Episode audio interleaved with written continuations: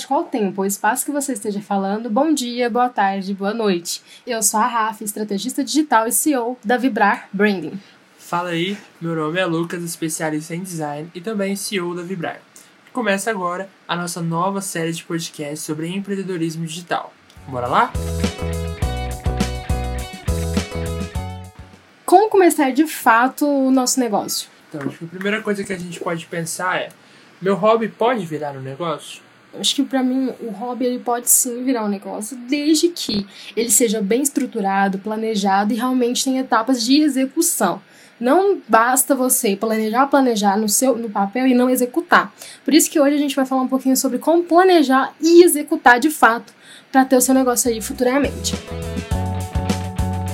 Não subestime o planejamento.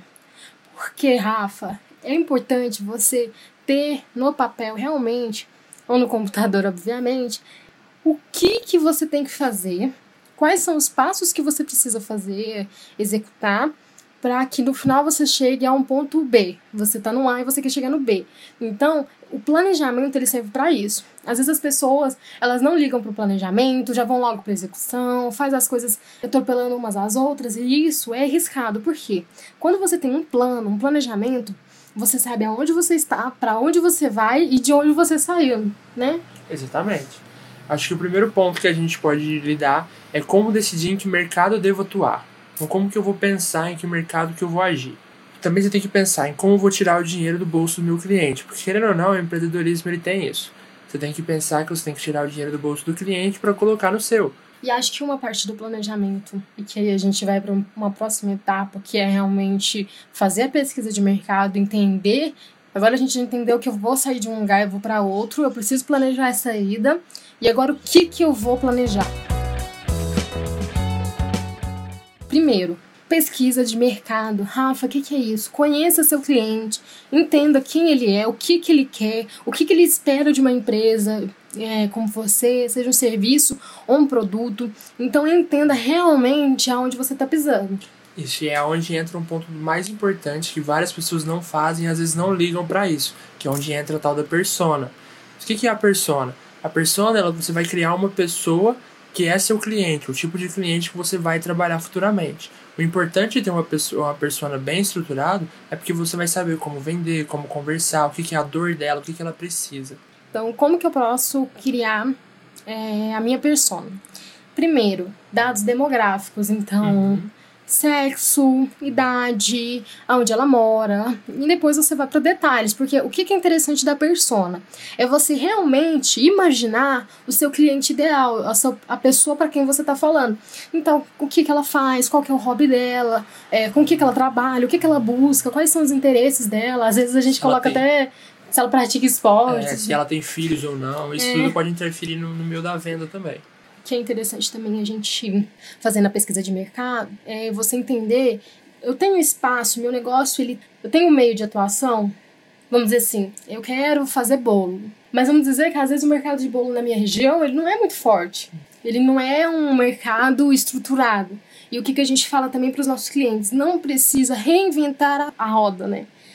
Porque às vezes a pessoa ela fica tão presa ao planejamento, a gente vai falar um pouco sobre isso depois, que aí ela quer reinventar, falar, fazer tudo e tudo mais. Não, pega o que você tem, pega o que você, por exemplo, ah, aqui na minha região tá começando a ter um projeto de começar a vender bolos. Então o que, que eu posso fazer com isso? Posso começar a vender bolos? Posso começar a me especializar em uma área na, no setor de bolos? A gente fala porque é a seguinte frase, né? Copie alguém. É muito arriscado você inovar no modo de ganhar dinheiro. Então, se você vê, se espelha na pessoa e copia o que ela fez, copia às vezes o mercado que ela atuou, o plano que ela utilizou, para você começar a fazer também. Por exemplo, a gente tem que, antes de tudo, também analisar o setor. Então, como que a gente pode fazer essa análise?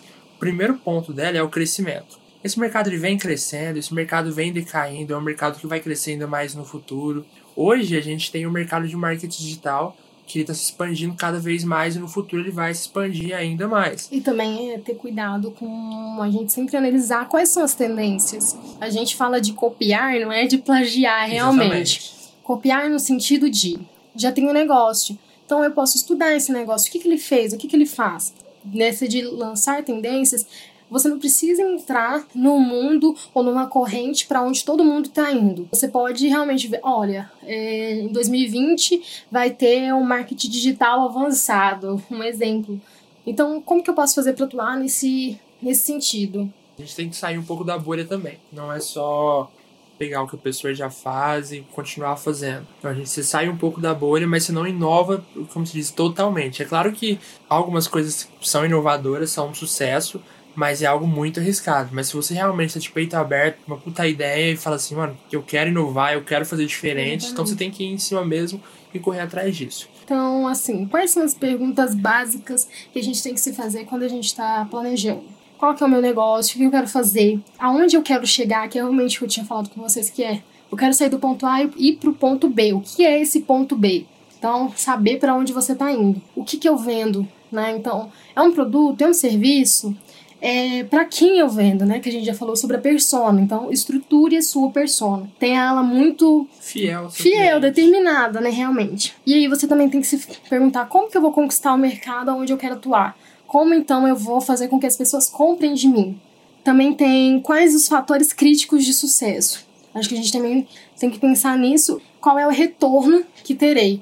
Então você tem que pensar: estou investindo tanto e quanto eu quero que retorne para mim, né? Não é de primeira que você vai acertar. É importante você pensar assim: estou planejando, mas eu estou disposto a errar. E uma coisa que uma vez eu ouvi que é R e R rápido. Por quê? Quando você erra, você já tem a chance de retomar. E teste. Ah, eu fiz um planejamento, quero testar. Faça. Você não vai saber se vai dar certo sem você testar. Sim, você... Outro ponto bastante importante é a gente estabelecer metas no início da criação da nossa empresa e também logo depois. Mas não são assim, ah, eu vou estabelecer uma meta de ganhar 20 mil reais esse mês. Não, a gente tem que estabelecer uma meta do seguinte: eu comecei minha empresa agora. Então eu vou estabelecer uma meta que nessa semana eu vou trabalhar 30 horas somente para minha empresa. E metas concretas, metas tá? concretas. Metas que você pode atingir, sem aquelas metas mirabolantes. Porque às vezes a pessoa faz metas que, às vezes agora, nesse momento, você não pode atingir. Exatamente, são as melhores que você não consegue atingir. Então, por exemplo, ah, eu trabalho com. Eu faço unha. Então a minha meta é conciliar o meu serviço atual. Às vezes você já está trabalhando, às vezes você ainda não está trabalhando, mas vamos supor que você esteja trabalhando numa empresa e quer ter o seu próprio salão. Então você concilia a sua empresa com o seu, o seu tipo de trabalho atualmente e você fala, ó, a minha meta esse mês é fazer 15 unhas, por exemplo. Então você tem que bater essa meta esse mês e fazer essas 15 unhas. E o que, que você pode fazer para atingir essas metas? Então, por exemplo, eu quero, eu preciso fazer 15 unhas para ter um faturamento tal no final do mês. Então, o que, que eu posso fazer? O que, que eu posso me desdobrar para fazer? Você falou, a pessoa trabalha. Então ela tem que conciliar o serviço dela, atender as clientes. Ah, no sábado. Então no sábado, quantas horas eu vou trabalhar? E quantas horas eu preciso trabalhar para que essas 15 unhas sejam feitas, né? É legal você colocar isso anotado e sempre dar um ok nas metas batidas, porque isso dá um ânimo e dá um gás muito grande pra gente. É então quando você vê que você conseguiu algo, você vai querer colocar no outro mês, você vai falar, ah, esse mês agora eu preciso fazer 30, no mês que vem eu quero fazer 40, mês que vem 50, e assim por diante você vai aumentando.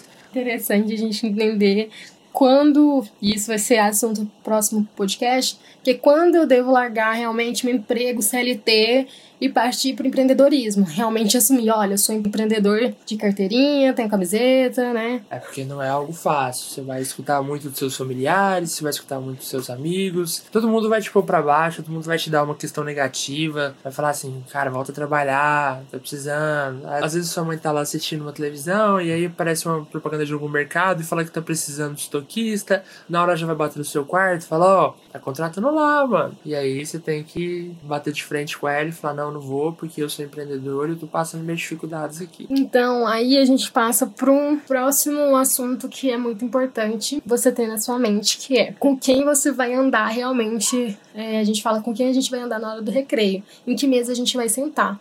Que é o quê? Com que pessoas eu quero me relacionar? Qual que é o network que eu quero construir realmente?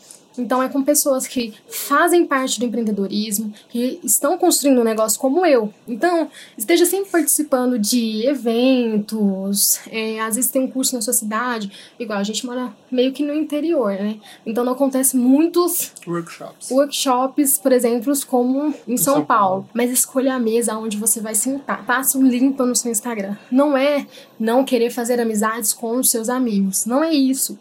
É que você tem que estar focado quando você você vai empreender, porque quando a gente constrói um negócio, é muito importante a gente estar tá alinhado com o nosso propósito. Isso também vai ser assunto do próximo podcast. Vai ser assunto do próximo podcast. É, que realmente você tá alinhado com o seu propósito. Outra coisa também que acho que é o que mais dói na gente quando a gente começa a empreender. Como que eu vou conquistar meu primeiro cliente? Como que eu vou chegar? Como que eu vou me apresentar? Como que eu vou conversar com ele? É, que, que a gente está aprendendo agora nessa nova fase da nossa empresa é que nosso primeiro cliente é a gente. O que eu tinha falado sobre testar, teste em você. Tenho uma nova estratégia, testa na sua empresa e aí você vai conseguir ter um case de sucesso. Então, como conquistar o meu primeiro cliente? Então, como a Rafa falou, a gente tem que fazer vários testes na gente mesmo.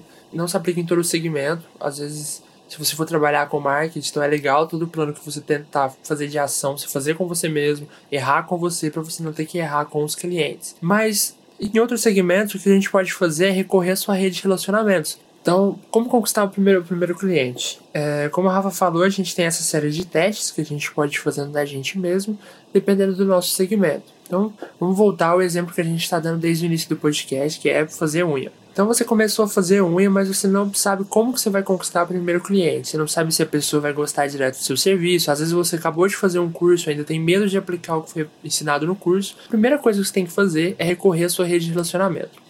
Chega na sua mãe e fala: "Mãe, deixa eu fazer sua unha". Chega na sua tia, faz a unha dela. É claro que você não vai ter um retorno de primeiro. Então você não vai poder chegar na pessoa e falar: "Ó, oh, cobro 40 reais fazer um pé e mão". Não, faz da experiência. Às vezes tem muita gente que vai te falar assim: ah, isso é errado, ele tá errado no que ele tá falando. A gente já passou por isso, a gente já fez alguns cases de graça para ter portfólio. No início, você, ninguém te conhece, ninguém sabe quem é, quem é você.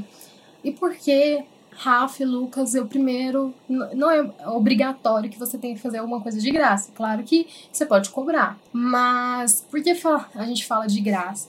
Porque como você não tem nenhuma prova né, social para provar que realmente o seu método de estratégia ou como a gente está falando de fazer unha é bom. Então você vai ter que treinar nas pessoas. Uhum.